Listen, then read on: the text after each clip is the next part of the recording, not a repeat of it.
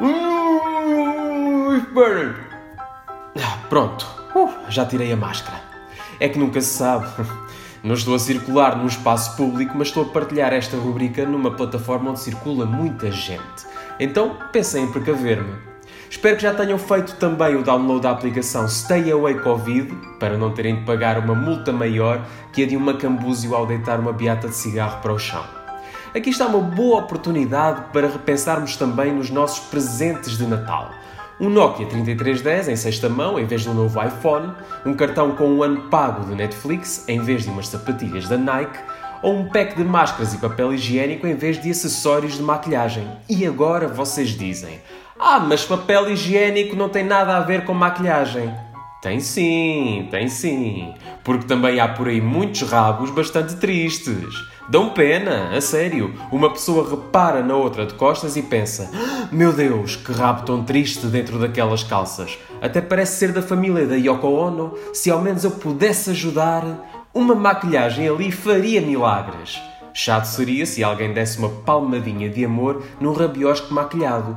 E essa base das nádegas e a base dos princípios de quem ousou bater. Bem, mas deixemos estas partes carnudas da coxa para outra altura. Confesso que estou de acordo quanto ao uso obrigatório de máscaras na via pública, principalmente para evitar que algumas criaturas puxem aqueles carro matinal e o projetem no passeio como se estivessem a plantar uma mina à vista de todos. Com a ajuda de um dos realizadores da saga O Último Destino e um pouco de sorte, estes indivíduos esquecem-se que estão com máscara, preparam a gosma com aquele ronco e técnica asquerosa, disparam o projétil cheio de perícia e vontade, a nheca bate na parte interior da máscara que, por sua vez, exerce o efeito de mola, alterando assim o trajeto do míssil no sentido inverso e acertando na laringe do estúpido, o que provocará a sua morte imediata por asfixia.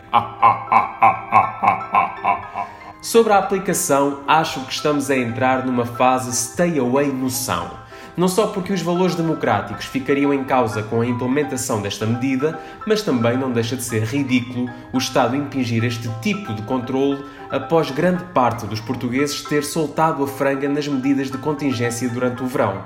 Onde é que eu já vi algo semelhante? Ah, já sei! O Joãozinho sabe que tem teste na quinta-feira, mas o Joãozinho prefere ir jogar à bola com os amigos em vez de estudar. O Joãozinho sabe que vai espalhar-se ao comprido no teste. O Joãozinho diz que se lixe, bora brincar. Não seja totó como o Joãozinho.